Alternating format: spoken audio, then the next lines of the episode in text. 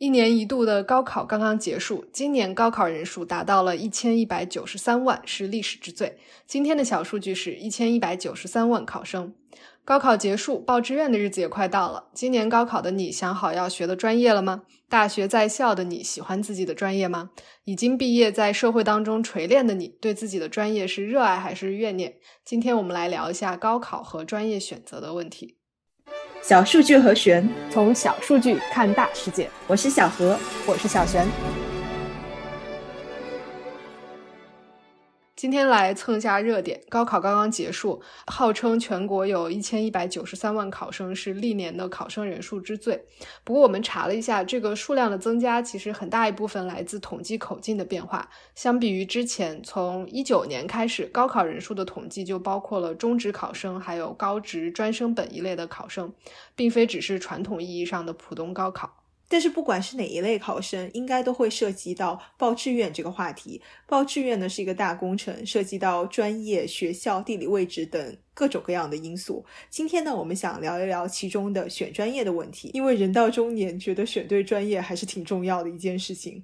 小学，你当年是怎么选的专业？哦，比较惭愧，因为当年考上 top two，然后觉得不管什么专业我都能横着走，就随便选了一个分数够的。然后现在果然就遭到社会毒打。小何，你呢？嗯，我应该是那种自己没有什么想法，最初呢完全就是听爸妈的决定。呃，结果依然遭到了社会的毒打。对，其实从社会毒打的角度来说，预期就业和收入其实是专业选择很重要的一个部分。智联招聘二零二一年的就业报告发布了不同专业的 CIER 指数，这个指数可以看作是就业市场供需关系的一个指标啊。然后它显示，大学生就业中就业最景气的专业和最不景气的专业之间相差了三十一倍。最景气的是中介服务，最不景气的是能源、矿产、环保。旅游、奢侈品之类的行业。不过，这份报告只能代表这一时期的情况。在二零二零年的同一份报告里边，教育和互联网还是最景气的行业。今天呢，虽然互联网还是最热门行业，但是由于求职人数迅速增加，再加上裁员潮，从数据上看，这个行业的工作在今天就不如前两年那么好找了。嗯，专业不同，确实。会造成很大的就业差距，但是最麻烦的一点呢，就是这个就业形势的趋势呢是在不断变化的。比如说零九年的就业报告当中，计算机呢就高居失业率榜首，就业最好的呢是石油工程、材料和工程力学。呃，但是现在的情况大家都已经知道了，基本上是反过来了。从实体经济的繁荣到虚拟经济的繁荣，从全民学英语到全民编程，其实呢就是反映了社会经济结构的变化以及对劳动力需求的变化。没错，再宏观一点看。二零零一年的中国在校大学生中有百分之五十是理工科，百分之十五是经管类，法学和经管类的人数差不多。二零一五年，百分之四十的在校大学生是理工科专业，经管类的人数上升到了百分之二十四，法学下降到了只有百分之十二左右。这也是反映了高校和大众在选专业选择上的一些变化。嗯，所以理工科呢基本上持平，略有下降，但是经管类呢，在过去二十年呢，有着显著的。增长，嗯，确实，我记得在一零年左右吧，经管是非常热的，之后就是计算机了。那么下一个风口呢，会是什么呢？嗯，不知道，但是毕竟我们常常摸着美国过河嘛，也许可以对比一下美国的数据。美国国家教育中心的数据显示，过去二十年中，美国颁发的学士学位中增长较多的是理工科和医科，其中理工科的占比从百分之十五增加到大概百分之二十。医科从百分之五增加到了百分之十二，但是最多人主修的专业还是商科，占比达到了百分之二十，而明显减少的则是人文社科、教育还有文学类类的专业。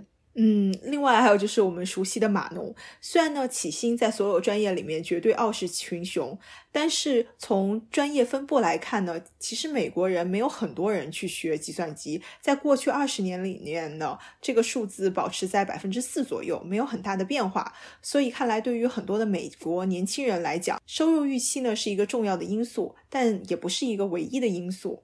对，关于这个问题，美联储和 NBER 还真的做过两个调查，来研究高中生是怎么决定大学的专业选择的。